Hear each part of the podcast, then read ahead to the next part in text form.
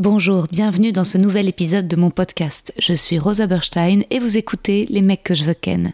Je suis actuellement en rodage de mon tout nouveau spectacle, c'est complet à Paris au Cartel, mais vous pouvez me retrouver prochainement en tournée à Montpellier, Lille, Bruxelles, La Roche-sur-Yon, Ergué-Gabéric, Aix-les-Bains, Istres, Dessines et Saint-Étienne. Tous les liens pour réserver sont sur mon site internet. À bientôt. A crocodile can't stick out its tongue. Another cool fact you can get short term health insurance for a month or just under a year in some states. United Healthcare short term insurance plans are designed for people who are between jobs, coming off their parents' plan, or turning a side hustle into a full time gig. Underwritten by Golden Rule Insurance Company, they offer flexible, budget friendly coverage with access to a nationwide network of doctors and hospitals. Get more cool facts about United Healthcare short term plans at uh1.com.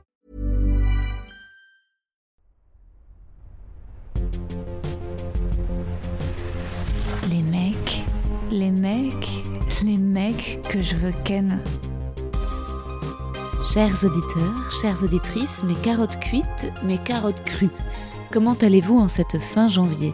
Survivez-vous au froid? Est-ce que comme moi vous avez perdu tous vos beaux bonnets chauds? Est-ce que comme moi vous tentez de vous rassurer en répétant c'est pas grave, c'est pas grave Aujourd'hui, nous recevons la journaliste et autrice, créatrice du média chic, Myriam Levin, pour parler d'un sujet plus qu'actuel, la congélation d'ovocytes. L'épisode a été enregistré en novembre dernier et j'ai mis du temps à le sortir car c'est un sujet très intime et j'aime raconter ma vie vécue finalement, pas tant rêvée, plutôt mâchée. Je suis superstitieuse de ce qui n'a pas encore eu lieu. Parfois j'ai peur de trop partager des projections et je préfère largement témoigner après coup. Je trouve ça bien plus sain d'avoir toujours une petite distance critique et humoristique. Surtout que la dernière fois que j'ai dévoilé sur Insta que j'allais congeler mes ovocytes, j'ai été submergée de messages, de questions et même de demandes de la part de journalistes alors que j'ai zéro réponse. Je comprends rien encore sur tous les examens préparatoires et ça m'angoisse un peu. J'ai peur d'oublier un truc et je répondrai à des interviews le jour où j'adresserai clairement le sujet dans un livre ou dans un spectacle. Là, c'est encore flou. J'avais une super gynéco, mais elle était jamais dispo, donc on m'en a conseillé une autre, mais elle n'était pas dispo non plus, donc j'ai vu sa remplaçante qui a pas été très cool et je raconte tout ça dans l'épisode. Je vous laisse découvrir le parcours de Myriam. Bonne écoute. Myriam, je suis très heureuse de te recevoir et je t'ai écrit un petit poème. Je suis honorée. Chère Myriam, nous nous sommes rencontrés pendant la période Covid, entre deux confinements. Je t'avais invité au spectacle, tu m'avais reçu sur Nova pour parler aussi du podcast. On avait fait connaissance et très vite abordé le sujet de l'amour, la difficulté de la rencontre et le désir d'enfant. Maintenant que congeler ses ovocytes est enfin possible en France, quoi de plus normal que de t'inviter pour parler de ton livre Et toi, tu t'y mets quand? Sorti en 2018 et qui était précurseur sur le sujet puisque tu y racontes ton parcours, ta propre congélation d'ovocytes en Espagne. De mon côté, le rendez-vous est pris pour juillet prochain. Et je suis avide de récits. J'ai trop de questions. Voulais-tu des enfants quand tu étais enfant? Jeune femme, te souviens-tu de la première fois que tu as pris un bébé dans tes bras? As-tu fait du babysitting? Quand tu as congelé tes ovocytes, as-tu envisagé la possibilité d'un donneur anonyme ou cherchais-tu un père? Est-on plus tranquille du côté de la quête amoureuse une fois qu'on a ses œufs au frais?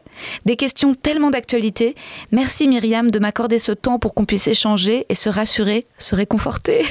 Merci beaucoup de m'inviter. C'est précieux pour moi de parler et que les femmes échangent sur ce sujet. Je pense que c'est très important. Ouais, absolument. Bah ouais, ouais, il y a vraiment un, un, enjeu féministe et finalement tu, tu le vois euh, quand tu rencontres des résistances.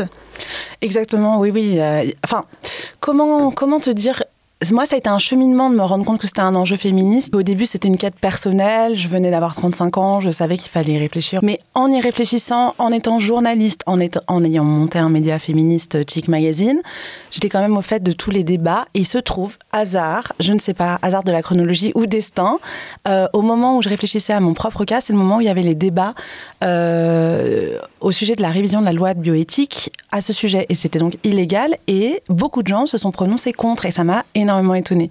Et donc c'est là que j'ai pris conscience qu'en fait c'était pas seulement un enjeu personnel, intime, mais un vrai combat féministe. Et vraiment du coup j'ai suivi toutes les discussions entre 2018 et si je te dis pas de bêtises, la loi, bah, elle a fini par passer seulement en 2021, donc ça a pris trois ans. Et vraiment il y a eu des, des hauts et des bas et c'était pas du tout sûr que ça passerait.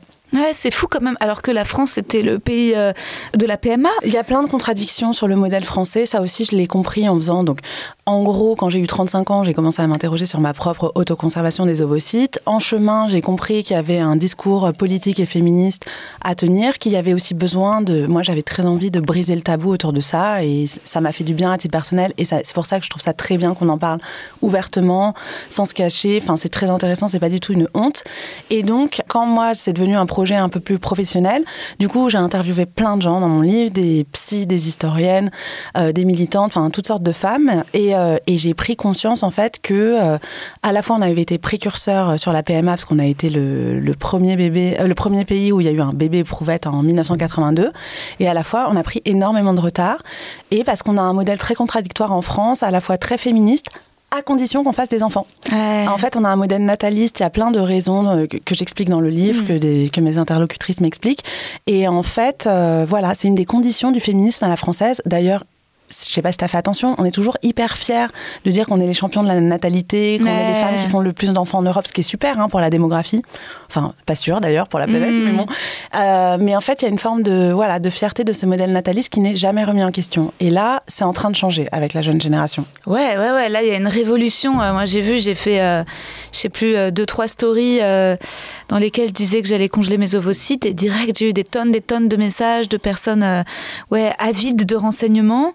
J'avais envoyé, tu sais, un, courrier, euh, enfin j'avais fait une demande à l'hôpital, il m'avait dit qu'il n'y avait pas de place avant 2024. Finalement, il y a eu un désistement et donc je le fais en juillet prochain. C'est quand même dans longtemps. C'est dans longtemps. J'avais euh, testé par un autre professeur euh, qui a une clinique qui n'est pas à Paris et j'ai envoyé un mail à son assistante, j'avais pas eu de réponse, qui m'a demandé de renvoyer. Donc j'ai re-renvoyé un mail, j'ai renvoyé plusieurs mails et je suis sans réponse.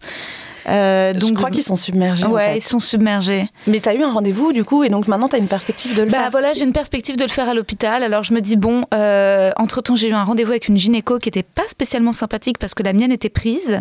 Et je lui ai dit, juillet ça me paraît loin, peut-être qu'en relançant ce professeur, et elle m'a dit, il, est, il sera débordé, il n'aura pas de place lui non plus avant juillet prochain. Oui, ils ont très peu de place d'après ce que je comprends. Euh, donc c'est légalisé depuis un an. Alors tout le monde est surpris des demandes, sauf les médecins qui savaient très bien que les femmes parce que c'est une vraie avancée pour les femmes.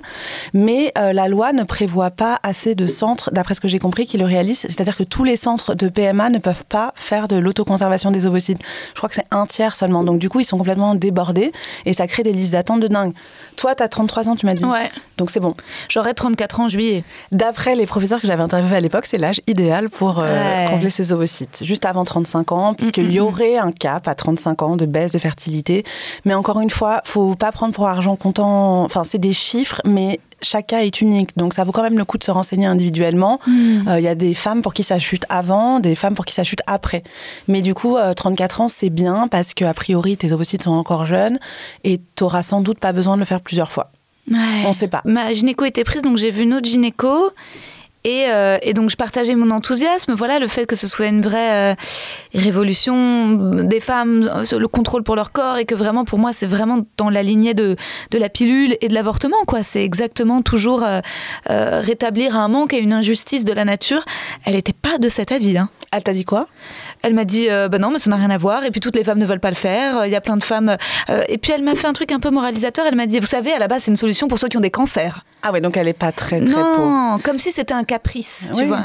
Exactement comme euh, ceux qui, euh, parce que parmi les détracteurs, et samedi j'étais à un événement familial, je parle parce que maintenant je suis comme toi, j'ai envie de le clamer haut et fort à tous les gens que je rencontre. Et quelqu'un me dit, oui, bah après on sait pas jusqu'où ça va.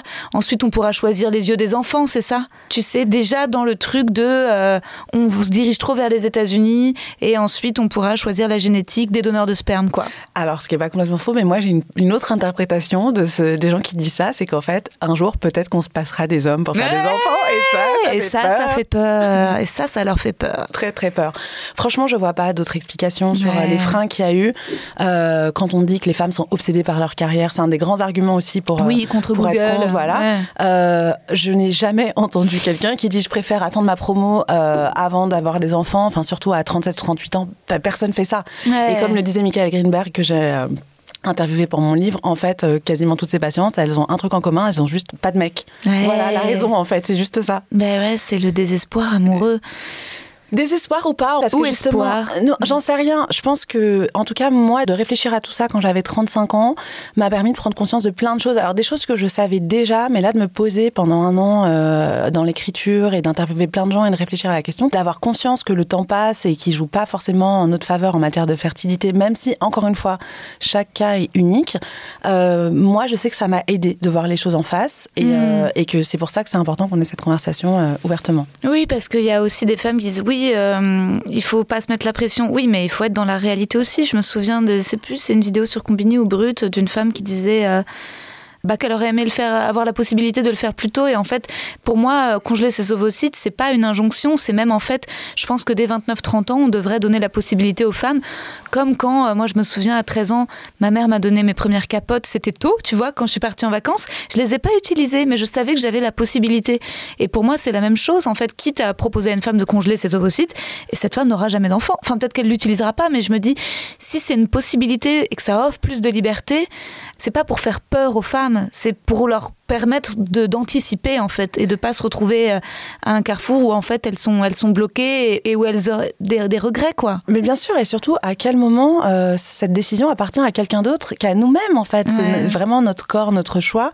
Et en ça, c'est ce que tu disais, c'est la continuité directe des luttes féministes. Et d'ailleurs, Michel Perrault, l'historienne que j'ai interviewée, euh, donc l'historienne spécialiste des droits des femmes que j'ai interviewée dans mon livre, elle, elle fait, elle fait, elle voit une filiation directe entre les luttes euh, pour la contraception, euh, pour l'IVG et pour euh, l'autoconservation des ovocytes. Elle, quand je l'ai rencontrée en 2017, elle était déjà archi pour. Elle dit c'est vraiment une façon pour les femmes de reprendre le contrôle de leur corps. Ensuite, il faut s'interroger sur pourquoi des résistances des hommes ou des femmes en plus, moi, je me rends compte, ce que tu dis, c'est une vraie possibilité. moi, j'étais très contente de pouvoir le faire, mais il y a aussi plein de gens qui n'ont pas envie plein de femmes qui n'ont pas envie, tout en sachant que ça existe, de faire euh, une stimulation hormonale, de mm. faire, moi en l'occurrence, j'avais une anesthésie générale en Espagne, je crois qu'en France, c'est anesthésie locale. Mais bon, c'est quand même. Euh, lourd, ouais. Voilà, moi je trouve que c'est pas si lourd, c'est deux semaines dans ta vie, euh, ça vaut vraiment le coup, mais c'est pas rien. C'est clair c'est pas, rien, mais comme un avortement n'est pas rien, ou comme le prendre la pilule tous les mois n'est pas rien. Voilà, donc ensuite chacune fait, fait absolument ce qu'elle veut, mais qu'on nous laisse faire en fait. En quoi ça regarde les autres? En plus, là, parfois ça a des coûts. Moi j'ai payé, j'étais ravie de payer. Et il y a plein de femmes qui ont juste envie, euh, là, ça va être pris en charge par ça, c'est génial. ça, c'est génial. Oui, c'est parce que en fait, ça change quand même la donne. C'est que d'un coup, c'est plus vu euh, comme quelque chose pour les élites, pour les femmes privilégiées, les femmes aisées, les femmes bourgeoises, et justement, euh, entre guillemets, le cliché de la femme carriériste. Là, on se rend compte que quelle que soit la femme, et en plus, la française, quels que soient ses revenus, va pouvoir accéder à ça, quoi. À condition qu'elle ait accès à l'information. Et c'est pour ça que c'est super, encore une fois, j'insiste, que tu m'invites, qu'on en parle, parce que je me suis rendu compte, moi, quand j'ai sorti mon livre, alors j'ai eu pas mal d'interviews, on en a parlé, et ça a donné un petit coup de projecteur sur le sujet, mais finalement, c'est pas si simple qu'on se mette à en parler ouvertement. Euh, encore une fois, moi, je suis toujours ravie de le faire, mais je vois qu'il y a des gens, des femmes qui continuent encore à me le dire en chuchotant, même si de moins en moins, enfin, on a quelques années d'écart, toi et moi, je sais pas comment ça se passe. J'ai l'impression que les femmes un peu plus jeunes, elles sont plus décomplexées quand même.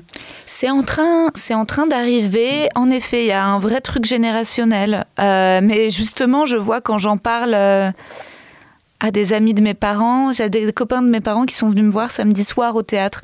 Et je leur ai dit mon projet parce qu'en fait, c'est presque le. C'est presque le premier truc que je dis et c'est bizarre, ça, ça prend une place affective dans ma vie, comme quand tu dis bah, j'ai un mec, j'ai envie de crier, je vais congeler mes ovocytes. Enfin, en fait, je suis heureuse et soulagée d'avoir une solution, c'est un tel soulagement. Et euh, je leur ai dit ça et c'est bizarre, ils ont eu un truc de Oh ma pauvre, mais ça va aller, t'inquiète, mais t'en rencontreras un mec. Et c'était pas méchant, mais je pense qu'ils ne comprenaient pas en fait que c'était ok de pouvoir peut-être détacher la quête amoureuse de l'envie de maternité. Bah, c'est même euh, souhaitable en fait. je pense que tu choisis quand même plutôt mieux un amoureux si t'es pas obsédé à l'idée qu'il soit un père. Euh, et le problème, c'est qu'à partir d'un certain âge, ça devient compliqué et on euh, on peut pas en vouloir aux femmes de faire ça. Et, en plus, moi, je vois la différence entre dater à 30 ans, dater à 35 ans ou dater à 40 ans. Donc effectivement, on peut pas en vouloir aux femmes, mais c'est aussi bien, c'est super pour les femmes et c'est super pour les hommes qu'elles vont rencontrer en fait. Bien sûr. Et les hommes, je trouve que la plupart en sont conscients. Ils sont quand même en général en tout cas dans nos milieux, euh, voilà, dans nos milieux parisiens où les gens font des enfants très tard, etc. Globalement, les hommes à qui j'en parle, je trouve ça très bien. Et je pense sont assez contents quand une femme l'a fait quelque part, ça leur retire aussi un peu de, pression. C'est une pression pour eux, bien sûr. Et alors, si on revient justement. Euh, à la jeunesse de la question de, des bébés. Est-ce que toi, tu te souviens, tu avais une poupée quand tu étais petite, tu jouais à la poupée, tu t'avais des bébés, tu sais, c'est les gros bébés joués, est-ce que tu avais ça? Les poupées Corolle Ouais. Évidemment, moi j'ai Ah. grandi dans les années 80.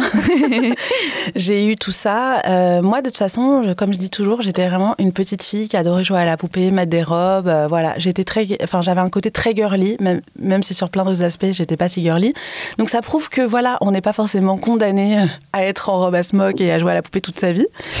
Euh, mais oui, oui, je jouais à la poupée. Ensuite, euh, pour répondre à ta question de, je crois, des contacts avec les bébés. Euh, il se trouve que moi, dans ma famille, mes, mes parents ont eu quatre enfants et j'ai 11 ans d'écart avec ma plus petite sœur.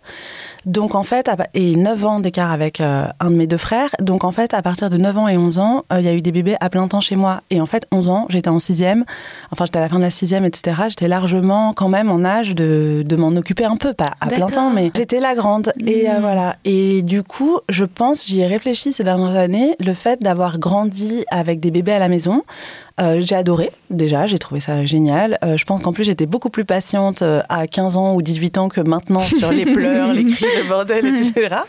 Donc, en fait, j'ai adoré. En plus, il se trouve que comme mes parents m'avaient eu jeune, euh, leurs amis aussi ont eu des enfants après.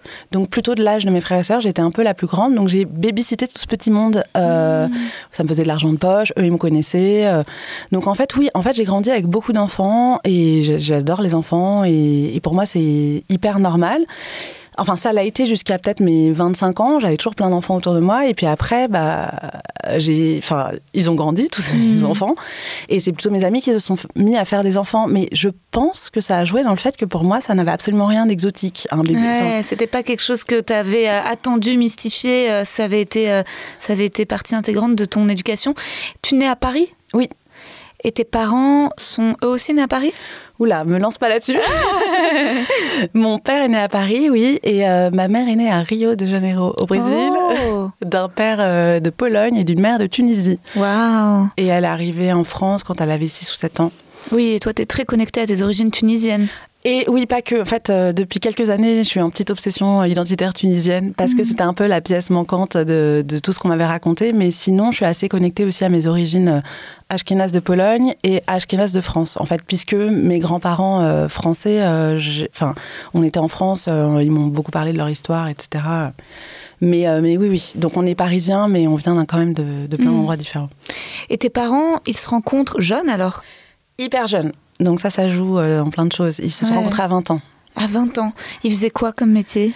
Ils étaient étudiants. Ok. Ils étaient en école de commerce. Tous les deux? Tous les deux, sur un campus. Et voilà. Et ce qui aurait pu euh, être une belle histoire euh, d'amour étudiante s'est transformé en un mariage et quatre enfants. Et on en est à 44 ans de mariage. Incroyable. Et ensuite, ils ont fait quoi comme métier, tes parents? Alors ensuite, en fait, ils se sont mariés très jeunes, pas spécialement parce qu'ils étaient traditionnels, mais parce que justement, ils partaient vivre à l'étranger, au Brésil, où ma mère pouvait travailler parce qu'elle avait des papiers brésiliens. À condition qu'ils soient mariés. Ah. Donc, ils se sont mariés pour ça et sans trop savoir où ça les met. Ils avaient 22 ans, Hmm. mais il se trouve que finalement, euh, ça les a menés quelques années au Brésil. Après, ils sont revenus en France et je suis née. Après, mon premier frère est né. Puis, il y a eu une petite pause et ensuite mon deuxième frère et ma sœur. Et, euh, et ils ont travaillé, ma mère a travaillé dans la banque, euh, dans- à la bourse, dans les années 80, c'était une working girl avec Ouais. des, des épaulettes et tout, en mode- et des brushings. Ok. Et, euh, et mon père chez EDF. hein. D'accord. Il a fait toute sa carrière chez EDF. Ta mère, elle était féministe? Je suis pas sûre qu'elle se dirait féministe, euh, mais elle l'était à fond. Mais c'était vraiment la génération des années 80. euh, elle était une, une des premières promos à HEC où il y avait des femmes. Euh, voilà, elle est rentrée dans des milieux très masculins, la, la banque et la finance. voilà, il y avait très peu de femmes dans, dans ces années-là. Donc, elle a évidemment enfoncé plein de portes, tout en ayant quatre enfants. Enfin, voilà, c'était, elle a fait plein de choses. Mais j'ai l'impression qu'à cette époque, enfin, c'est pas seulement elle, c'est en en parlant avec d'autres mamans de mes amis ou en lisant sur le sujet. Euh, c'était pas forcément, euh, elle n'était pas très politisée sur le sujet. Et toi, de ton regard euh, d'enfant puis d'adulte, comment est-ce que tu as vu ta mère s'en sortir justement entre sa carrière professionnelle et son rôle de mère? Ce qui est sûr, c'est que moi, mes deux parents euh, travaillaient beaucoup, donc on avait toujours des babysitters, voilà, qui venaient nous chercher. voilà, mes parents, je les voyais quand même surtout le week-end. Enfin, on se voyait tous les soirs. hein, ils rentraient pour pour qu'on se voit. On se voyait tous les soirs, le week-end et en vacances. Mais j'ai jamais eu ma mère qui est venue me chercher à l'école à 16h30, Mmh. Voilà. pour moi, c'est normal. C'est vrai qu'à l'époque, ça se faisait peut-être moins que maintenant. Ouais. Euh, mais bon. Ça te euh, manquait pas et au contraire Écoute, je saurais pas te dire. Je pense qu'il y a des moments, quand j'étais petite en primaire, ça devait me manquer, surtout que mon amie d'enfance, elle, euh, chez qui je passais beaucoup de temps, elle, bah, il y avait sa mère tous les jours. C'était une mère au foyer Non, alors, mais c'était un- c'est intéressant parce que elle, c'était une maman divorcée et à l'époque, Mmh. c'était pas si courant. Et une maman divorcée, euh, voilà, on n'était pas dans des quartiers blindés. Enfin, c'est voilà, mon amie d'enfance, elle habitait dans un plutôt petit appart avec sa mère, son frère, donc c'était complètement une autre famille. Mais du coup, c'était intéressant. En fait, je me rends compte maintenant que j'ai grandi dans des modèles, euh, finalement entre elle et moi, aucune Ouais. de nous n'était si typique. Oui. Et, euh, et donc, non, euh, en fait, très vite, ce que les gens ne savent pas, c'est que très vite, quand tu es au collège et au lycée, tu es très content que tes parents ne soient pas là quand tu Bah rentres à oui. 16h30. Ouais. Donc voilà, donc, et puis, mais moi, il y avait toujours du monde, parce qu'il y avait les petits, justement. Quand moi, j'étais au collège et au lycée, il y avait des histoires de bébés, d'aller chercher, aller chercher à la crèche, etc. Donc chez moi, euh, c'était plutôt un, c'était un peu le bordel par rapport à d'autres familles, mais un bordel sympa, enfin un bordel organisé, parce que quand, quand t'as quatre enfants, t'es quand même obligé d'être organisé. Et vous étiez, tes parents étaient euh, assez traditionnels? Vous faisiez Shabbat? Euh, non, mais euh, moi, j'ai fait ma bat mitzvah, on a tous fait nos bar et bat mitzvah, voilà. MGLF, c'est ça? MGLF, exactement. C'est qui qui, t'a- qui était le rabbin à l'époque? Euh, C'était Farid? Ouais, Daniel Ouais, Farid. Daniel Farid, c'est lui qui a marié mes parents. Et écoute, nous, il a fait toutes les bars et bat mitzvah Ouais. à l'époque. Et voilà, donc tu connais bien. Ouais. Tu, tu connais bien. Et voilà, donc T'allais dans le 15e à Birakeim, au Talmud Torah, c'est ça? À. Beaugrenelle. Ouais. Et il se trouve que j'ai rencontré mes meilleurs amis euh, que je vois encore aujourd'hui, tu vois, quelques années plus tard, euh, au moment de nos bars et bat mitzvah. Et donc, euh, j'adorais aller à la synagogue pour voir mes potes, en fait. Du Mhm. coup, j'allais beaucoup à la synagogue euh, quand j'étais ado. Ouais, mais c'est marrant de voir comment, même dans, dans nos familles et dans nos milieux similaires, donc des milieux plutôt parisiens, télo, émancipés, avec des parents enfin, qui travaillent, on a, et bah, même malgré tout ça, et bah, euh, l'injonction d'avoir des enfants et, ou, l'attente, ça peut quand même, pour tout le monde, nous mettre à égalité dans euh, la frustration, l'inquiétude. euh, Il y a plein de choses qui se. Mais bon, ça, toi, en tout cas, entre une mère qui était une working woman et la mère de ta meilleure amie qui était une mère célibataire, il y avait quand même déjà euh, la possibilité, le fait de voir ce que ce, un rôle de mère euh, plus émancipé que la Oui, fameuse mère de foyer. Quoi. Non, non, bien sûr. Et mes deux grands-mères ont travaillé, mes deux grands-mères conduisaient. Enfin, c'est des trucs, finalement, je sur le moment, ça me paraissait normal, mais c'était pas si évident à l'époque. Et j'ai rien, rien contre les femmes au foyer. hein. Si Oui, jamais, un- je veux dire, il n'y a pas de problème. Quoi. Ma mère l'était. Hein. Non, Ouais. non, mais bien sûr, et surtout à l'époque, c'était, et même encore Ouais. aujourd'hui, ça existe, mais à l'époque, c'était dominant. Mais c'est sûr que moi, j'ai grandi dans des modèles de féminité. Mm. euh, pas traditionnels, avec un père qui s'est énormément occupé de nous, parce que Mm. euh, quand ma mère avait des horaires plus compliqués sur les marchés euh, financiers, mon père, lui, il avait Ah. plus de jours de congé euh, chez EDF, donc voilà, j'ai eu un père très présent. euh, Ça joue, hein, ça joue ouais, sûrement dans mes bordels personnels. Ouais. Ma mère n'était pas femme au foyer, je corrige. C'est juste qu'elle était journaliste pigiste et que quand elle a eu des enfants, elle a plus ou moins, plus- au fur et à mesure, un petit peu, euh, un peu arrêté, euh, mis un pied de- sur sa carrière de, de journaliste. Mais elle n'a jamais complètement arrêté. Mais ça représentait tellement peu d'argent qu'elle avait aussi envie de, de se consacrer à ses enfants. Elle a été un peu. euh, pour le coup, moi, j'ai vraiment eu une mère qui était obsédée par. Elle était la huitième de huit enfants, tu vois. Ah ouais, c'est beaucoup. Et tous ses frères et sœurs avaient eu des enfants avant elle. Euh, autre génération encore. euh, milieu plus bou- bourgeois du côté de sa mère et, euh, et comme elle avait manqué d'amour de la part de ses parents il fallait qu'elle ait des enfants il fallait donc c'était une telle euh, elle-même s'était mis une pression dingue elle s'est mis une pression pour m'avoir et au moment où j'étais là c'est d'un coup elle a un peu euh, ben, c'était l'objet de sa vie quoi en fait finalement ses enfants.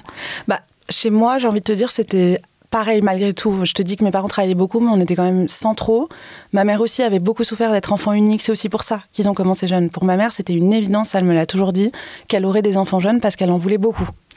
Elle le savait. Donc ensuite, euh, la vie a suivi, ça a marché, etc. Ça, voilà. Mais elle savait qu'elle aurait beaucoup d'enfants. Mon père, je pense que ça lui allait très bien aussi.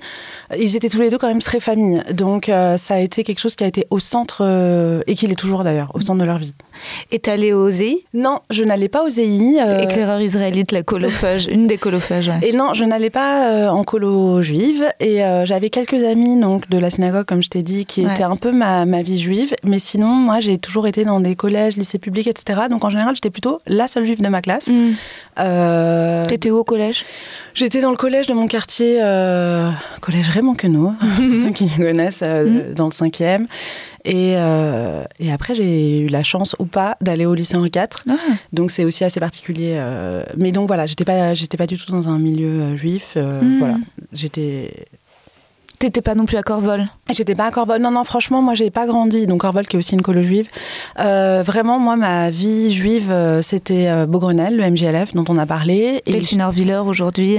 Voilà, c'est Delphine Orviller maintenant qui est, qui est rabbin de cette communauté. Et, euh, et voilà, et c'était très bien. Et on avait une vie juive, mais euh, voilà, qui nous. Quelque part. Maintenant, je parle beaucoup plus de tout ça, mais à l'époque, c'est quelque chose dont on parlait Très pas. privé. Voilà.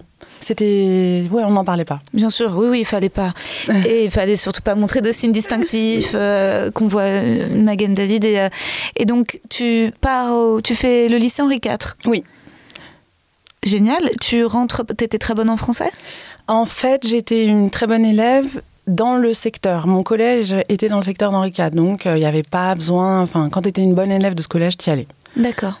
Je ne sais pas très bien si. Enfin, ça m'a sans doute servi pour la suite parce que après, euh, j'ai réussi euh, les concours de Sciences Po Paris sans doute plus facilement que si j'avais été ailleurs. Euh, mais c'est quand même assez particulier. C'est très dur. Enfin voilà, c'est un milieu très compétitif. Euh, voilà, c'est ce qu'on peut entendre autour de ce lycée est souvent vrai. Et je pense qu'il faut être armé, euh, ce qu'on n'est pas forcément toujours quand on a 15 ans? On est jeune en fait au lycée. Bah ouais. Et puis peut-être qu'on a besoin de faire d'autres choses que de passer sa vie dans des livres, parce que en fait pour être bon, bah, t'as quand même besoin de pas mal travailler. Sauf quand t'es très doué, ce qui a aussi beaucoup à Henri IV, il y a des élèves très très forts qui donc en- euh, encore plus énervants, qui ne travaillent pas et qui ont 18 partout. Mais ce n'était pas mon cas. Hmm. Ouais, donc un lycée déjà un peu. Et t'as fait ton hippocagne là-bas? Euh, non, après j'ai été euh, j'ai été en prépa privée et après à Sciences Po. D'accord. Et donc à Sciences Po Paris, tu voulais déjà devenir journaliste? Oui, de- ça depuis toujours. Au lycée déjà. euh, et d'ailleurs, c'est quand même pour ça que j'avais choisi de faire Sciences Po. euh, à l'époque, euh, s'il y avait déjà des écoles de journalisme, mais euh, je, connaissais quelqu'un qui était devenu journaliste en ayant fait Sciences Po. C'est toujours comme ça. Donc du coup, je m'étais dit, je vais faire ça. Et il se trouve que je l'ai eu et que voilà, et qu'après, euh, après, c'était assez euh, banal là-bas de vouloir être journaliste. Et après, j'ai quand même fait une école de journalisme euh, après Sciences Po. Et contrairement à tes parents, tu rencontres pas lors de tes études celui qui deviendra ton mari? Non, ça se saurait, sinon je, je t'aurais présenté. C'était quoi les mecs à Sciences Po Paris? Hmm, c'était euh, non j'exagère. J'allais dire c'était c'était pas très funky. La, la majorité c'était à peu près enfin ça avait été d'ailleurs une grosse désillusion quand je vais rentrer euh, à Sciences Po Paris c'est que j'ai retrouvé la moitié d'Henri IV ça aussi j'avais pas forcément compris encore ce que c'était la reproduction sociale mais j'ai très enfin j'ai très vite compris. Et euh, donc voilà c'est quand même des gens qui adorent lire euh, des trucs de droit constit enfin tu vois c'est pas les plus funky. Mais heureusement dans toute cette faune il y avait il y avait quand même des gens un peu drôles. En tout cas je dis pas que les autres étaient pas drôles, mais qui me ressemblaient plus. Et en plus, ce qui nous a fait beaucoup de bien à Sciences Po, c'est que moi, je suis rentrée à l'époque où l'année à l'étranger devenait obligatoire. Donc, on est tous partis un an à l'étranger. Et en fait, quand tu pars un an à l'étranger à 20 ans, quoi que tu fasses, même si tu es le plus nerd des nerds, il y a un moment où bah, tu, découvres autre chose et tu reviens différent. Et j'ai vraiment senti la différence entre avant et après l'année à l'étranger. C'était beaucoup plus, euh, beaucoup plus détente après. En plus, il y avait plein d'étudiants étrangers qui, qui sont arrivés. Enfin, l'ambiance a vraiment changé et j'en garde un, je garde un bon souvenir de mon passage à Sciences Po. T'as des histoires d'amour à cette époque? Euh, pas beaucoup. Euh, de toute façon, globalement, et on en revient sans doute euh, au cœur de mon livre, ça a été ma particularité que j'ai mis longtemps à comprendre et à assumer. J'ai pas eu, j'ai eu très peu de petits amis, enfin de vraies histoires, on va dire, dans ma vie, voire pas du tout, à part en Erasmus justement. J'ai jamais, enfin voilà, j'ai jamais eu d'histoire sérieuse jusqu'à je spoil l'année dernière. Mais euh, et pendant longtemps, alors quand tu es au début de ta vingtaine, il y a plein de gens dans ton cas. Bon, au lycée, t'en as quelques-uns qui ont eu des histoires, mais bon, c'est plutôt normal de pas en avoir eu. Ensuite, pendant les études, je me rendais bien compte que moi, c'était pas forcément mon truc, ou je sais pas, est-ce que j'étais difficile, est-ce que je, je pense que j'étais assez idéaliste en fait, tout simplement. Mais je m'en fichais. En fait, je faisais plein d'autres trucs. Ça veut pas dire qu'il y avait jamais d'homme dans ma vie, mais juste j'avais pas de petite amie officielle, euh, j'avais pas d'histoire longue. Et en fait, bah, la- les années passent et puis j'en ai toujours pas. Et en fait, je continue à faire d'autres choses, à me réaliser autrement et à bien le vivre en fait. Et, euh, et, mais du coup, je commençais vraiment à penser que j'avais un problème. Je comprenais pas pourquoi moi j'étais heureuse comme ça, alors que tout le monde ne me parlait que de ça. À commencer par les femmes, où je, me suis assez tôt dit que je trouvais qu'on parlait beaucoup de mecs en fait. on passe notre temps à parler de ça, et c'est très bien. Et moi, j'adore parler de ça et débriefer des textos pendant des heures, etc. mais en fait, des, parfois, je me disais, putain, on parle pas de, de vrais sujets. Euh, est-ce que les mecs parlent autant de, femmes que nous on mm. parle d'eux? Et plus j'avance, et plus je me dis que c'est quand même un peu une erreur. Enfin, mm. c'est pas de notre faute, on est éduqué comme ça, mais euh, on est tourné quand même vers cet objectif-là mm. énormément. Et donc forcément, quand tu l'as pas, bah oui, je, sais que je suis pas la seule à avoir vécu comme ça. Tu te demandes quel est ton problème. Ouais. Et donc par contre, en Erasmus, donc là, tu as une petite histoire amoureuse avec un latino. Et, euh, donc, ce qui me permet de bien perfectionner mon espagnol. Ah. et voilà, mais tu vois, je fête mes 20 ans là-bas. Euh, je pense aussi que j'avais envie. J'avais envie d'avoir un petit ami. À un moment, t'as envie, as envie de faire comme tout le monde en fait. Mhm. Euh, et, il était super, je l'adorais. Mais bon, voilà, il était vénézuélien, j'étais mhm. française. Enfin, c'était les perspectives d'avenir étaient assez compromises une fois qu'on est chacun reparti dans notre pays. Mhm. Mais tu souffres pas trop de de la fin de cette histoire? Non, en fait, et c'est là où après coup, je me dis que j'étais peut-être déjà pas tout à fait comme les autres, c'est qu'en fait, il y avait une forme de soulagement. Alors peut-être j'étais pas non plus assez amoureuse, je l'aimais beaucoup, mais sans doute c'était pas l'amour de ma vie. Mais en fait, euh, je rentre à Paris, euh, j'ai pas encore 21 ans, euh, je rentre à Sciences Po, il y a plein de cours passionnants, il se passe plein de trucs, je fais plein de choses, je bosse à côté, etc. Je suis très contente de pas avoir de mmh. petite amie, en fait. Je suis très contente d'être mmh. libre. Voilà, je sors beaucoup, j'ai toujours aimé sortir faire la fête, etc. Donc ça m'excitait pas du tout à 20 ans de m'installer avec un mec. Pas du tout. Mmh. Alors que je voyais des gens qui commençaient à le faire autour de moi. Ouais, ouais, c'est vrai. Donc ça, en ça, euh, je me disais bon allez, euh, je suis un peu atypique, mais j'étais pas du tout la seule. On était quand même un certain nombre euh, à pas être là-dedans. C'est en vieillissant que c'est devenu plus atypique. Bah, il y a différents profils de célibataires. Moi, je pense que je suis dans, dans celui de hum, de celle qui souffre énormément en amour. Donc comme moi, à chaque fois, c'est des chagrins terribles. Ça fait que ça, au fur et à mesure, ça crée un peu une une peur, quoi. Tu te dis, j'ai pas envie de. Si c'est pour que ça se termine et qu'ensuite je sois un bout de. par terre, enfin, je veux dire, en lambeau. Euh, et euh, ma mère, elle me le dit parfois. J'essaie, je fais gaffe à la manière de parler de ma vie sentimentale à ma mère, mais quand je commence, que si je lui révèle un truc sur un mec et qu'elle sent que c'est compliqué, elle-même, elle a la flemme à l'avance. Elle, me dit, je vais encore te ramasser la petite cuillère. Il y a vraiment un truc.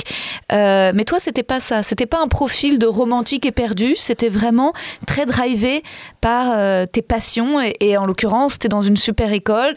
Tu sais que bah, t'es pile à l'endroit de ton ambition de devenir journaliste. Il y a plein de choses à faire avant. Voilà, j'ai envie de devenir journaliste, qui est aussi un métier. Euh, en plus, moi, évidemment, à 20 ans, je pense que je vais être reporter de guerre ou je ne sais quoi. évidemment, ne se passe pas. Mais je me projetais dans une vie clairement pas euh, euh, très sédentaire. J'ai mm. toujours adoré voyager. Donc là, j'étais partie en Espagne pendant un an. Après, quand j'ai eu l'opportunité de refaire un stage à l'étranger, bah, justement, je suis partie au Brésil quelques mois. bon, c'était aussi l'occasion d'aller connaître un peu mon histoire familiale. Mm. Et euh, et en fait, après, dès que j'ai eu l'occasion, quand j'avais les, fameux trois mois de vacances d'étudiant, bah, je travaillais un peu euh, pour gagner des sous et me payer euh, des billets d'avion pour voyager. C'était vraiment ça que j'aimais. En fait, c'était ça que j'aimais faire. Hmm. Et donc, certes, j'aurais sans doute, j'aurais sans doute pu le faire avec un mec si ça avait été l'histoire, mais en fait, c'est beaucoup plus simple de le faire avec des potes, d'être complètement libre de, de, faire ce que je veux. Là, je suis partie ensuite étudier à Lille, à l'école de journalisme. C'était très simple de dire, bon, bah, je vais à Lille. Enfin, voilà, c'est, j'ai vraiment fait des choix pour moi. Ouais, et puis ensuite, tu évolues dans des milieux féminins. Alors oui, euh, quelques années plus tard, euh, parce que je termine mes études à 24 ans et je rentre dans un magazine féminin. Ouais, 4 ans plus tard, oui, tu raison, en fait, c'est assez rapide. Euh, mon premier job était quand même au Parisien, qui est ah très masculin en local. Donc euh, j'avais non seulement j'avais des collègues mecs, mais en plus je passais mon temps à aller voir des flics, des pompiers, parce que c'est ah. ça quand tu es, euh, localière au Parisien. Donc là c'était plutôt masculin.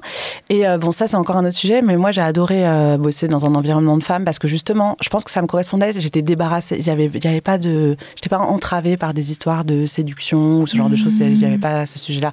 Ensuite j'ai bossé avec des femmes, mais pour le coup alors ça aussi je me rends compte maintenant que j'ai 40 ans, qu'en fait, euh, d'avoir euh, une vie sociale intense depuis que j'ai 20 ans fait que j'ai multiplié. je connais beaucoup de gens, j'ai toujours continué à sortir, à rencontrer beaucoup de monde. Mon métier de journaliste m'a permis aussi de rencontrer beaucoup de monde. Donc, j'ai pas l'impression, j'ai pas souffert de ne pas rencontrer de gens et notamment de ne pas rencontrer d'hommes.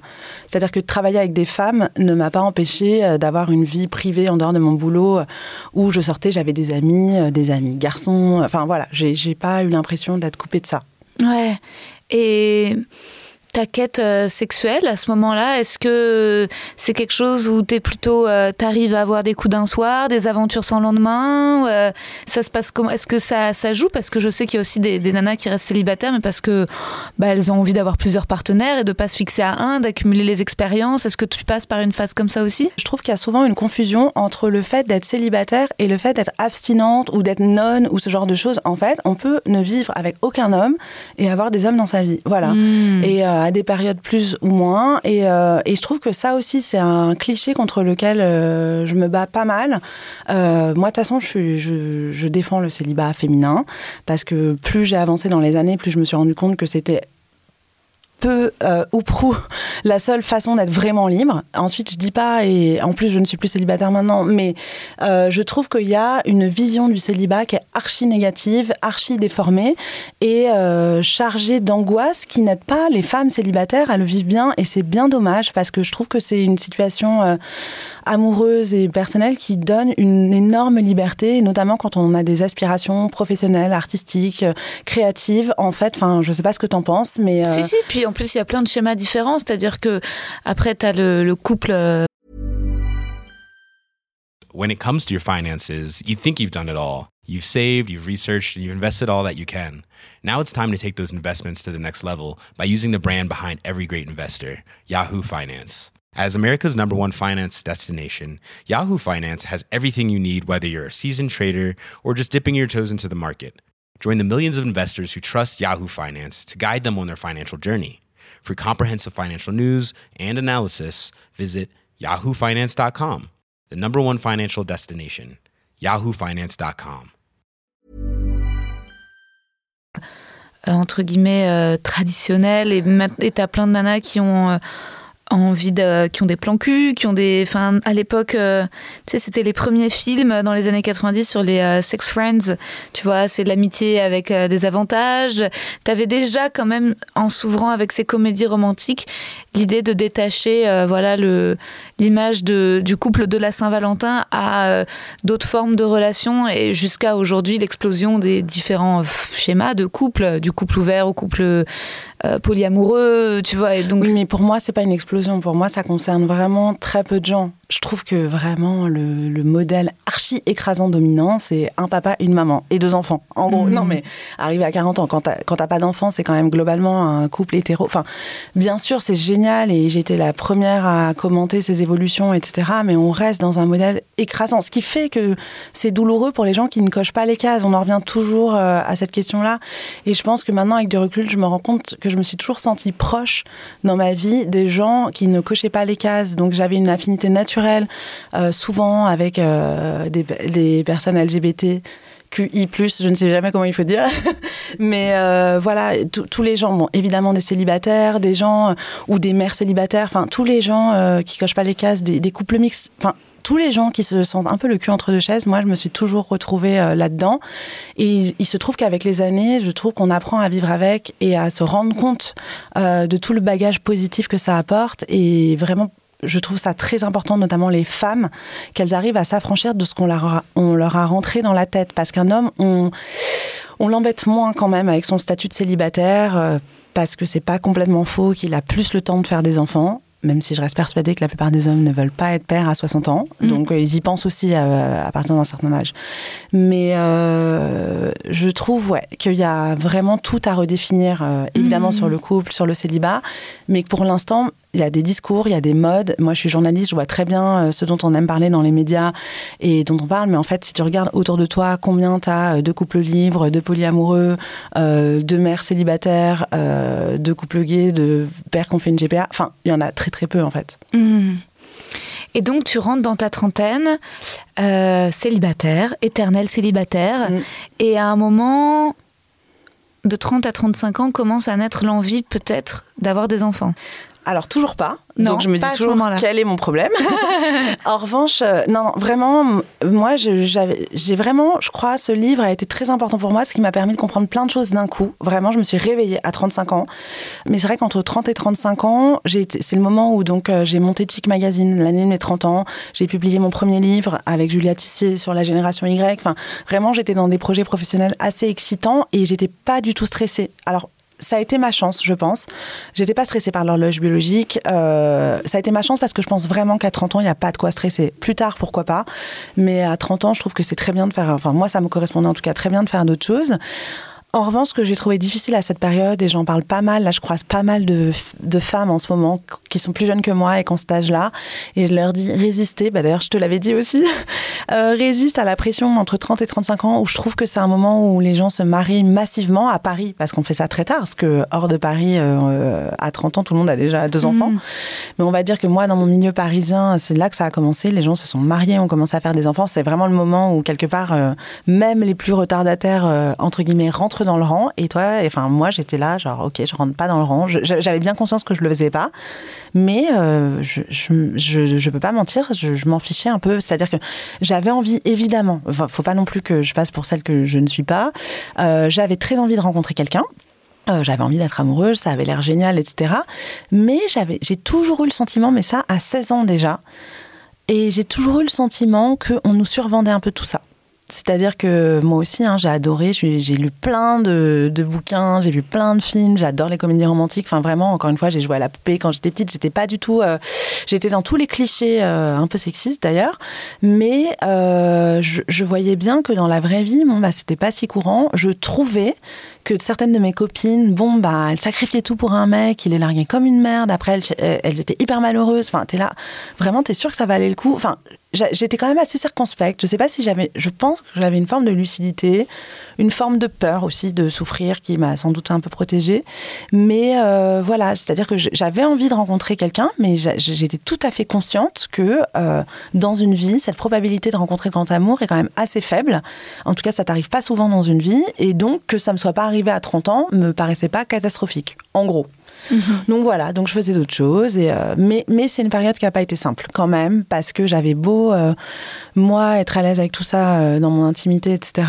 je voyais bien que, bah, que je détonnais, que parfois, ce que tu disais tout à l'heure, on me disait Ah, désolé, enfin, tu vois, les gens étaient un peu gênés. Ça va, ça va aller. Ça va aller, t'inquiète pas, tu vas.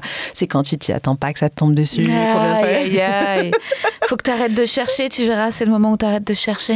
Et pourquoi une belle fille comme toi est célibataire? Bon, Mm. voilà. Tous ces trucs-là, j'étais là, bah, j'en sais rien. Et euh, ça se saurait que s'il y avait que les belles personnes euh, qui Mhm. sont en couple, en fait. C'est con comme question, tu vois. Euh, Évidemment Mhm. que toutes sortes de personnes sont en couple et toutes sortes ne le sont pas. Et euh, voilà. Donc, je pense que ça a été une période plus. Je m'en rends compte maintenant qu'en fait, c'était quand même pas si simple. Et en fait, euh, je travaillais à l'époque, donc euh, bon, j'avais monté Chic Magazine et j'avais travaillé deux ans ou trois ans pour euh, Bi, un magazine du, groupe Lagardère. Et en fait, ça, ça a été ma chance, c'est que du coup, j'écrivais sur des thématiques sociétales, euh, féministes, féminines. Et donc, assez tôt, j'avais eu vent de cette histoire de congélation d'ovocytes parce que ça commençait à se faire pas mal aux États-Unis. Donc, il y avait des articles, on commençait à en parler. Voilà, Facebook, Apple l'offraient à leurs salariés. Euh, donc, ça m'intéressait. Et je me souviens très bien, c'est une copine qui, à l'époque, était célibataire qui elle était hyper stressée. Alors, tu vois, on avait 33 ans euh, ou 32 et elle disait putain, le temps passe et tout. Et donc elle, elle commençait à se renseigner vachement. Elle m'en avait parlé et du coup ça devenait un peu concret. Je connaissais une fille qui pensait à le faire et puis après une deuxième et je me disais mais non, mais non. Et en fait, là encore une fois, ma lucidité m'a aidée. On en revient à ça, c'est que quand même quand j'ai eu 34 ans. Voilà, euh, entre-temps, cette copine avait rencontré un mec et fait sans doute déjà un premier enfant, mais moi, c'était un peu resté dans un coin de ma tête et je me disais, bon, quand même, euh, il y a peut-être un... faudrait que je me renseigne, en fait, euh, où Et puis il y avait ta curiosité journalistique de te dire si je le fais, ça me permet aussi peut-être d'en écrire, de témoigner, de d'enquêter? Au début, non. Vraiment, c'est venu en le faisant. Euh, au début, vraiment, j'ai eu 35 ans et vraiment la mort dans l'âme un peu. Je me suis dit, bon, allez, vas-y, c'est quand même trop con, t'es au courant, vas-y, va prendre rendez-vous avec un gynéco. En plus, j'avais plus vraiment de gynéco, là, j'avais une généraliste qui me suivait, mais bref, je suis très bien tombée. J'ai eu de la chance. Il se trouve que je cherchais un gynéco et que j'entends une amie qui a un, couple de lesbiennes euh, qui a fait un enfant euh, un peu clandestinement avec un gynéco et elle me donne son contact. Donc je me dis bon, il a aidé un couple de femmes à avoir euh, un enfant, il peut bien m'aider à congeler mes ovocytes. Et en fait, j'ai découvert que non seulement il pouvait m'aider, mais qu'il avait déjà fait plein de fois, qu'il avait accompagné plein de femmes dans ma situation, qu'elle est donc en Espagne puisque c'était totalement illégal en France, en Espagne ou en Belgique. Donc en fait, il connaissait tout. Donc c'était génial. Il m'a coaché, même si par ailleurs, je me suis renseignée. Et donc ça, ça a été très rassurant pour moi d'avoir euh, quelqu'un qui connaissait, qui était très bienveillant, qui m'encourageait, contrairement à toi, à ta gynéco, tu vois. C'est ouais, c'était une gynéco, je retournerai plus la voir, elle. Voilà, mais je pense que c'est hyper important. Et tu vois, c'était un homme euh, plutôt proche de la retraite. Enfin, je le dis aussi dans mon livre, je m'attendais pas du tout à ce genre de profil. Mais en fait, après, quand je lui ai posé la question, il me dit, mais moi, mon, travail, c'est d'aider les femmes à avoir des enfants. Euh, donc en fait, je fais tout ce qu'il faut pour les aider et qu'elles se sentent le mieux possible, en fait, pour tomber enceinte, pour être enceinte. Enfin, c'est ça mon boulot, c'est pas de juger euh, comment elles font, etc. Donc j'ai eu de la chance et, euh, et c'est en fait, voilà, c'est cette rencontre plus le fait, comme je te disais, que c'était vraiment l'actualité à jouer euh, dans le fait, on commençait, ça commençait à être un, vrai débat médiatique et politique et tout à coup, je me suis dit, bon voilà, c'était, c'est peut-être intéressant d'en faire quelque chose parce que mine de rien, à ma petite échelle, je suis rédactrice en chef d'un magazine féministe, Chic Magazine, donc j'ai quand même un petit écho, une forme de légitimité. Et en plus, je suis en train de vivre ça. Et moi, j'aime bien lire aussi. En tant que lectrice, j'aime bien euh, lire euh, des choses un peu personnelles. Vécu. voilà. Je mm. trouve qu'il y a un côté plus concernant. Je voyais aussi en, sur le site, quand on publiait des témoignages, euh, c'est quand même ce qui marche le mieux. C'est là où tu te reconnais le mieux. C'est toujours, il y a un côté rassurant. Je sais pas ce que tu en penses, de voir une femme qui te ressemble faire des choses. moi, ça m'arrivait souvent dans ma vie perso et pro de me dire, si elle l'a fait, en fait, bah, moi, je peux le faire. Mm. Notamment pour voyager seule. Je me souviens que j'ai eu le déclic, j'osais pas voyager seule. Et tout à coup, une fille, j'aurais pas forcément pensé qu'elle le, qu'elle le ferait. Elle me raconte qu'elle revient d'un mois en Birmanie seule. Enfin, hmm. ah ouais, bah, si elle le fait, pourquoi pas moi? Tu vois, le, le côté rôle modèle est très important, je pense. Ouais, de représentation. Et tu rencontres cette éditrice euh, qui te dit, euh, il y a un livre. Voilà. Et, euh, et, et, du coup, ça se met en place ça se met en place euh, assez vite. Enfin, tout, tout s'est enchaîné assez vite. Moi, enfin, c'était assez troublant parce qu'en parallèle, c'est vraiment, bah, j'avais eu 35 ans, donc euh, là aussi, mon gynéco m'a dit bon, si vous faites à 35 ans et demi, ça va aussi. Il hein, n'y a pas mmh. de stress majeur. Encore une fois, c'était un peu le Far West à l'époque. Euh, entre-temps, une autre amie s'est lancée vraiment. Elle donc aussi. ça aussi. Et elle, elle est allée en Espagne genre trois mois avant moi. Donc le fait qu'elle l'ait fait concrètement, elle, voilà, elle avait la clinique, elle avait l'hôtel et tout. Ça aussi, ça aide toujours. C'est pour ça que c'est très important quand même d'avoir des gens autour de toi à qui demander. Et en fait, euh, voilà, ça s'est euh, ça s'est enchaîné. C'est pas long hein, du tout en soi. Euh, j'essaye de me souvenir. il y avait à l'époque, il y avait un rendez-vous préliminaire obligatoire à Barcelone qui a plus maintenant. Enfin, de toute façon, maintenant c'est différent parce que la plupart des femmes vont le faire en France. il y en a encore certaines qui vont le faire en Espagne si elles sont pressées. Voilà. Parce qu'en Espagne, tu peux avoir un rendez-vous pour dans trois semaines. Hein. Voilà, oui, et surtout en France il y a quand même, on l'a pas dit, mais il y a une contrainte d'âge dans la nouvelle loi qui est passée. C'est pour les femmes entre 32 et 37 ans. Ah. Voilà c'est pas pour tout le monde. Donc c'est pour ça, toi, t'as pile le bon âge. Mais euh, c'est pas jusqu'à 40. Non, euh, c'est 37 ans. Et en fait, il y a une bonne raison. là, j'ai plusieurs personnes aussi qui m'ont écrit en me disant ah dommage si je m'étais réveillée avant. Mais en fait, ils le disent les médecins. Idéalement, faut le faire avant 35 ans. Donc 37 ans, c'est vraiment la limite. Et mm. moi, ça me choque pas euh, qu'on le fasse pas, alors qu'il y a très peu de chances de succès, qu'il va falloir le faire plein de fois. Faut vraiment encourager les femmes à le faire au bon âge. Et c'est vrai qu'avant 32 ans, bon, bah, on a encore le temps euh, de rencontrer quelqu'un, de faire des enfants. Euh, oui, tu penses que si c'est trop précoce, c'est pas. En fait, là, je cite vraiment mon gynéco qui avait été hyper rassurant quand je l'ai rencontré. Je connaissais rien au sujet. Donc, moi, j'avais 35 ans, j'avais l'impression que j'étais vieille. Et euh, il arrêtait pas de me dire que j'étais jeune et je trouvais qu'il exagérait. Et en fait, j'ai compris après que lui, il a vu débarquer plein de femmes de 40 ans. Et en fait, 40 ans, c'est trop, c'est, trop tard pour euh, congeler ses ovocytes. Ça vaut pas le coup. Autant faire un enfant seul directement dans ce cas-là. 35 mmh. euh, ans, c'est quand même un peu la limite.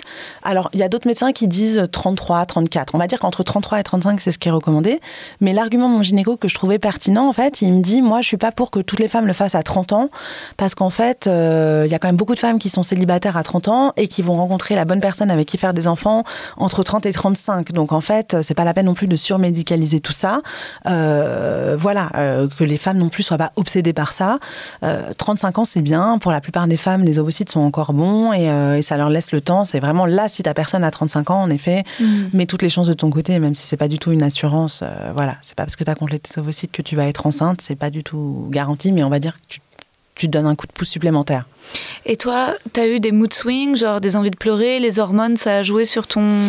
Ouais, j'ai eu un peu, mais dans mon souvenir, c'était sur 3-4 jours max. Tu vois, en fait, le truc, c'est que le traitement a bien fonctionné sur moi. Donc, en fait, ça a été plus vite que prévu et euh, j'ai eu même pas 10 jours de piqûre. Donc, en fait, vraiment, ça a été assez rapide.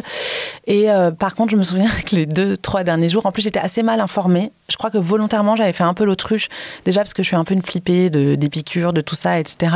Et qu'en plus, j'avais un côté inconsciemment, je voulais faire l'enquête et découvrir un peu au fur et à mesure. Et en ça m'a protégée de plein de trucs flippants parce que je m'en suis rendu compte au dernier moment. Du coup, j'étais pas forcément préparée, mais oui, les deux derniers jours, à un moment, j'ai fondu en larmes. Juste, j'étais un peu stressée, ça me ressemble pas du tout de fondre en larmes comme ça. Et là, clairement, je pense que c'était la veille, euh, j'étais en panique, j'étais quand même très, très chargée d'hormones. Euh, j'ai eu aussi des bouffées de chaleur, j'ai pas forcément compris au début que c'était ça. Mais vraiment, c'est une histoire de 2-3 jours. Enfin, j'ai ça m'a pas plus dérangé que ça.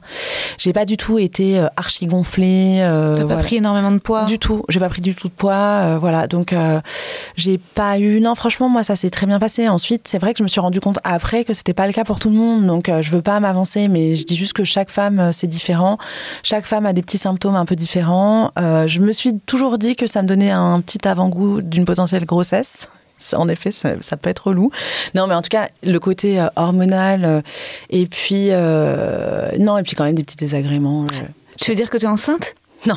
Ah non, non mais je me disais, non non non, je suis, je suis enceinte, mais je me disais à l'époque, dis donc, il y a des symptômes, tu vois, les hormones, quand même, j'avais pris la poitrine, j'avais mal, enfin, mais franchement rien d'insupportable. On va dire que c'était un peu des règles plus plus, tu vois. Mais tu te dis ah ouais, en fait peut-être que quand tu es enceinte, euh, c'est un peu tout ça qui se passe. Et je comprends mieux les femmes qui disent qu'elles sont plus elles-mêmes. Là j'ai eu un petit quand je dis j'ai eu un petit avant-goût, euh, c'était euh, c'était ça. Hmm. Ensuite, c'est fait, t'éprouves un soulagement, tu te sens comment les mois où ensuite, ça y est, tu sais que t'as des œufs au congélo? Alors sur le moment, euh, pas du tout. Alors en plus, là vraiment, le fait d'être en train d'écrire un livre, en fait, euh, je rentre de Barcelone et je me remets à écrire en fait ça m'a aidé, je pense, le fait d'avoir ce livre. Ça a été une forme de journal de bord aussi, j'avoue, égoïstement. Je pense que c'était un bon outil euh, qui m'a accompagné. Et, euh, et, en fait, j'enchaîne assez rapidement avec euh, le bouclage, le rendu du manuscrit, la promo, parce que finalement, il y a eu quand même pas mal de médias, ça m'a occupé. Mais du coup, j'en ai fait quelque chose de très positif. Mmh. En fait, le fait d'avoir ce livre qui a accompagné ma démarche, ça m'a aidé. Alors, je te cache pas, je me rappelle, je me revois la veille de la sortie du livre. Il y avait eu un article dans 20 minutes, c'était le premier article, et là, tout à coup, avec ma photo en grand, et où je parlais de mes ovocytes, de mon utérus, j'étais, qu'est-ce qui m'a pris Mais je suis folle. Mm. Pourquoi j'ai été parler de ça? Pourquoi je suis pas restée tranquillement à le faire dans mon coin? Qu'est-ce que j'avais besoin d'aller raconter ma vie? J'ai eu un espèce de vertige, et, mm. euh, mais qui est vite passé parce qu'en fait, très rapidement, quand j'ai fait des interviews je me et que j'ai eu un accueil très, très bienveillant, à la fois des médias et puis je commençais à avoir des messages de femmes, enfin voilà, qui s'y intéressaient, soit dans mon entourage, soit des gens qui m'écrivaient. Euh, bah, en fait, très rapidement, je me suis dit mais c'est génial que tu l'aies fait. Il y a vraiment besoin de parler de ça. Moi, c'est vrai que j'ai un côté quand même assez engagé, féministe, qui fait qu'il y a un moment, bah faut y aller en fait. Euh, les choses, elles changent pas toutes seules. Il y a toujours eu des femmes euh, qui ont pris la parole et vraiment, je ne compare pas mon micro, mon micro combat à, des luttes vraiment beaucoup plus importantes, beaucoup plus dangereuses aussi pour les femmes encore aujourd'hui dans le monde. Mais c'est vrai que je ne pouvais pas ignorer à quel point une prise de parole, rendre des choses publiques peut changer les choses. Le parallèle parfois me paraît un peu hasardeux, mais quand même, ce parallèle a été fait avec euh, les avortements clandestins avant que ce soit légalisé. Il y a un hmm. moment, de plus en plus de femmes l'ont fait clandestinement, l'ont dit. Ça a aidé, en fait. On dit toujours que la hmm. société précède la loi, et j'ai l'impression que c'est en train, c'est ce qui est en train de se passer avec la PMA pour toutes. Ouais. T'as eu des réactions euh, très négatives? J'avais hyper peur de ça surtout avec les réseaux sociaux, même si à l'époque, on était encore un cran en dessous des réseaux sociaux maintenant, et tant mieux, franchement. Parce que si je sortais mon livre aujourd'hui, je pense que ce serait peut-être plus violent. Euh, tu vois, en 4 ans et demi, c'est dingue. Mais mm. euh, j'avais hyper peur. Ensuite, j'ai pas lu. Euh, j'ai fait des vidéos combinées, brutes, etc. J'ai pas lu les commentaires, je t'avoue. Il y a un mm. moment, je me préserve. Mais franchement, j'ai l'impression que j'ai eu assez peu de retours négatifs. Alors, est-ce que c'est resté dans un milieu où les gens étaient plutôt intéressés, positifs autour de ça? C'est possible. Parce que c'était quand même des moments où il y avait encore des manifs pour tous. Enfin, voilà, c'était pas encore euh, voté. Donc, euh, j'avais vachement peur. Et euh, bon, non, franchement, ça a été. Et à ce moment-là, est-ce que tu envisages peut-être d'utiliser ces ovocytes avec un donneur anonyme? Est-ce que tu te dis, ça se trouve je ferai un enfant seul. Ouais. Pas du tout. Et j'ai observé que la plupart des femmes qui congèlent, qui congèlent leurs ovocytes à 35, 36, 37 ans, clairement, euh, c'est pour attendre de rencontrer euh, un partenaire ou une partenaire, euh, parce que sinon, je me serais lancée direct. À 35 ans, j'aurais très bien pu me lancer dans une PMA solo, et c'était pas du tout le projet. Et dans mon livre, je parle aussi énormément de ça, du fait que je ne sais pas si je veux des enfants, et que c'est ok si j'en aurais pas. Et ça aussi, je trouve que c'est hyper important de le, dire. Et vraiment, j'avais l'impression à l'époque, il y a cinq ans quand j'ai écrit, je te jure, que le discours était pas celui d'aujourd'hui. C'est-à-dire que là, c'est quand même une petite voix qu'on commence à entendre. Euh, même si c'est un murmure, c'est quelque chose qu'on commence à entendre, qu'on peut ne pas faire d'enfant. Euh, même si dans les faits les femmes font massivement des enfants, euh, voilà, c'est quelque chose. Je trouve c'est important de le dire, de montrer que voilà, c'est pas euh, une solution par défaut de pas avoir d'enfants, même si encore une fois, moi, je, suis plutôt pour en avoir. Il euh, y, y, a des femmes qui savent très bien qu'elles en qu'elles en auront jamais, qu'elles en veulent pas. Mais la plupart, je, je me rends compte qu'il y a énormément de femmes qui savent pas trop et qui surtout n'ont pas rencontré le ou la bonne partenaire. Et je trouve ça plutôt sain en fait de se dire on attend de rencontrer la bonne personne plutôt que de faire ça avec n'importe qui euh, juste pour avoir des enfants dont on n'est même pas forcément sûr qu'on les veut. Je trouve ça important de questionner ça et quand on reproche justement euh, les détracteurs euh, qui sont critiques sur la PMA solo, j'ai envie de leur dire mais vous préférez quoi qu'on couche avec n'importe qui sans leur dire parce qu'en fait c'est assez simple d'avoir des enfants. On pourrait en parler des heures entières, ça fait déjà une heure. Il faut oh que je passe, c'est fou, aux questions du questionnaire de Proust. Ok ok. Myriam, la qualité que tu préfères chez un homme? Euh, la gentillesse. la qualité que tu préfères chez une femme? L'humour. Le principal trait de ton caractère? Euh, Je suis déterminée. Ce que tu apprécies le plus chez tes amis? Leur générosité. Ton principal défaut? Je suis susceptible. Ah Ton occupation préférée? Prendre un café en terrasse. Ton idée du bonheur? Être en bonne santé. Quel serait ton plus grand malheur? Être en mauvaise santé et surtout que mes proches soient en mauvaise santé. Un don, un talent que tu aimerais avoir? Être capable comme toi d'être comédienne. Ah, c'est vrai Je suis très admirative de gens qui savent jouer la comédie. Sur scène, mais pas dans la vie. Je suis pas très douée pour jouer la comédie dans la vie parfois. oui, mais justement, c'est ça le talent, de savoir le faire sur scène. Comment aimerais-tu mourir? Dans mon lit. Ton état d'esprit actuel? Assez bordélique. Ma vie est très bordélique en ce moment. Ah.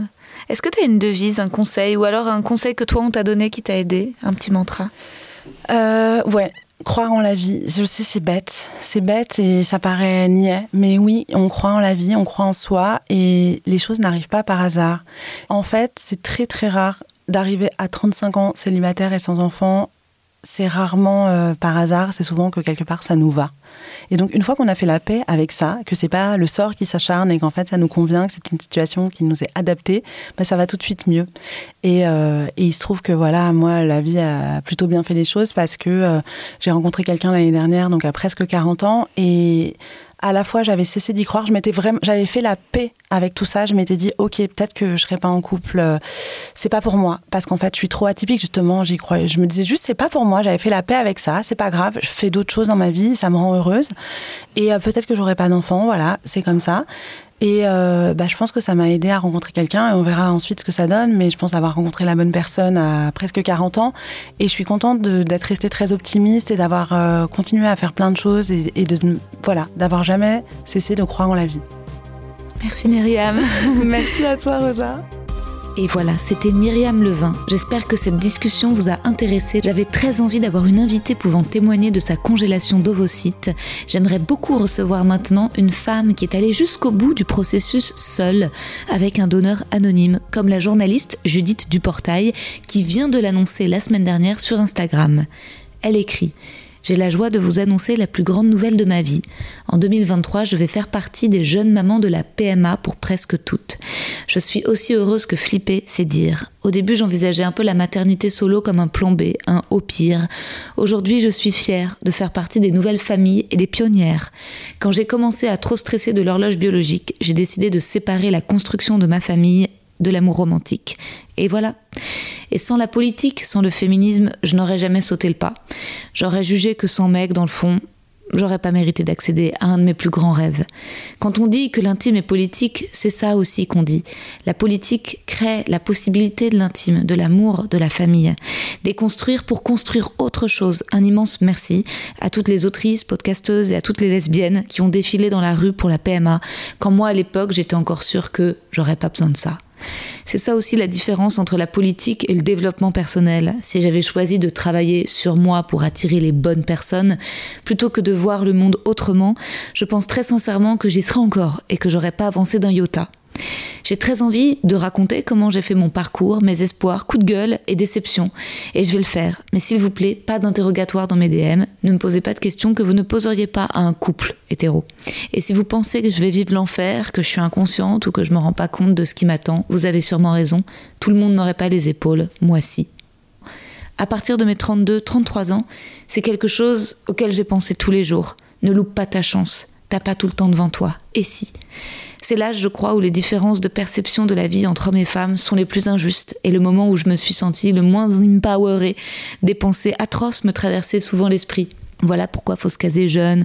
Toi, t'as voulu voyager, profiter, t'es bien puni maintenant. Je me sépare de mon mec à 34 ans et de retour sur le marché du love, je suis paralysée par cette question. À quel moment on dit qu'on veut des enfants? Et si je veux un enfant, c'est pas forcément avec n'importe qui, le premier mec qui en voudra. Comment on parle de sujets si intimes quand on vient de se rencontrer? Tout le monde me dit de congeler comme si c'était la solution magique. Même les mecs que je connais pas dans les soirées. Mais moi, je veux pas attendre dix ans. Le temps passe et quelque chose me dit que cette question est bien trop chargée, dans son absence ou dans sa présence, dans toutes mes rencontres, que les mecs sentent mon anxiété, mais surtout moi, je la sens et elle me bloque. La rencontre amoureuse romantique demande un lâcher prise dont je suis incapable dans ma situation. J'en parle à mon gynéco. Il dit qu'il passe ses journées à voir des femmes belles et brillantes pleurer parce qu'elles n'ont pas de mec, qu'elles ont peur de ne pas pouvoir avoir d'enfants, qu'il ne comprend plus les hommes, qu'il est en burn-out. Ça me fait marrer. Les gynécos sont une profession si importante. Il me dit si c'est ce que vous voulez vraiment, il y a d'autres façons de faire. J'ai 35 ans. On décide de faire un point complet sur ma fertilité pour voir où j'en suis. Dehors, je réfléchis à toute vitesse. J'en peux plus d'attendre qu'un mec providentiel vienne me choisir et qu'enfin je puisse avancer dans la vie. Dans le fond, j'en suis convaincue. Un jour, je retomberai amoureuse. Mais quand? J'ai toute la vie pour aimer.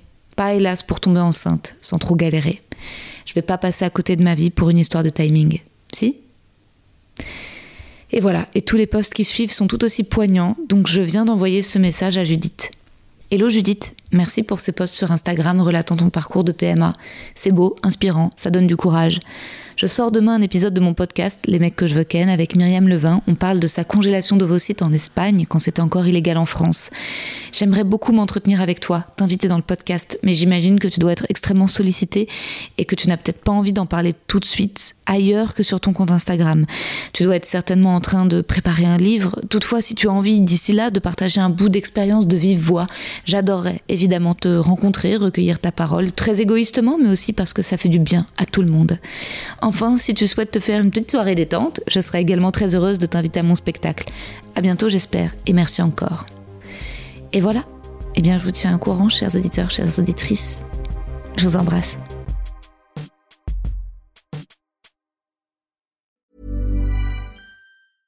Hey, it's Paige DeSorbo from Giggly Squad. High quality fashion without the price tag. Say hello to Quince. I'm snagging high-end essentials like cozy cashmere sweaters, sleek leather jackets, fine jewelry, and so much more. With Quince being 50 to 80% less than similar brands. And they partner with factories that prioritize safe, ethical, and responsible manufacturing. I love that. Luxury quality within reach. Go to quince.com slash style to get free shipping and 365-day returns on your next order. quince.com slash style. Vous avez aimé cet épisode? N'hésitez pas à le dire en faisant une petite story, en taguant mon compte et celui du podcast, at que je veux ken sur Insta. Vous pouvez également soutenir mon travail en venant voir mon spectacle, en lisant mon livre et en commentant sur YouTube les replays vidéo de mes chroniques sur France Inter. Je suis tous les mardis dans Zoom Zoom Zen. Merci, bisous.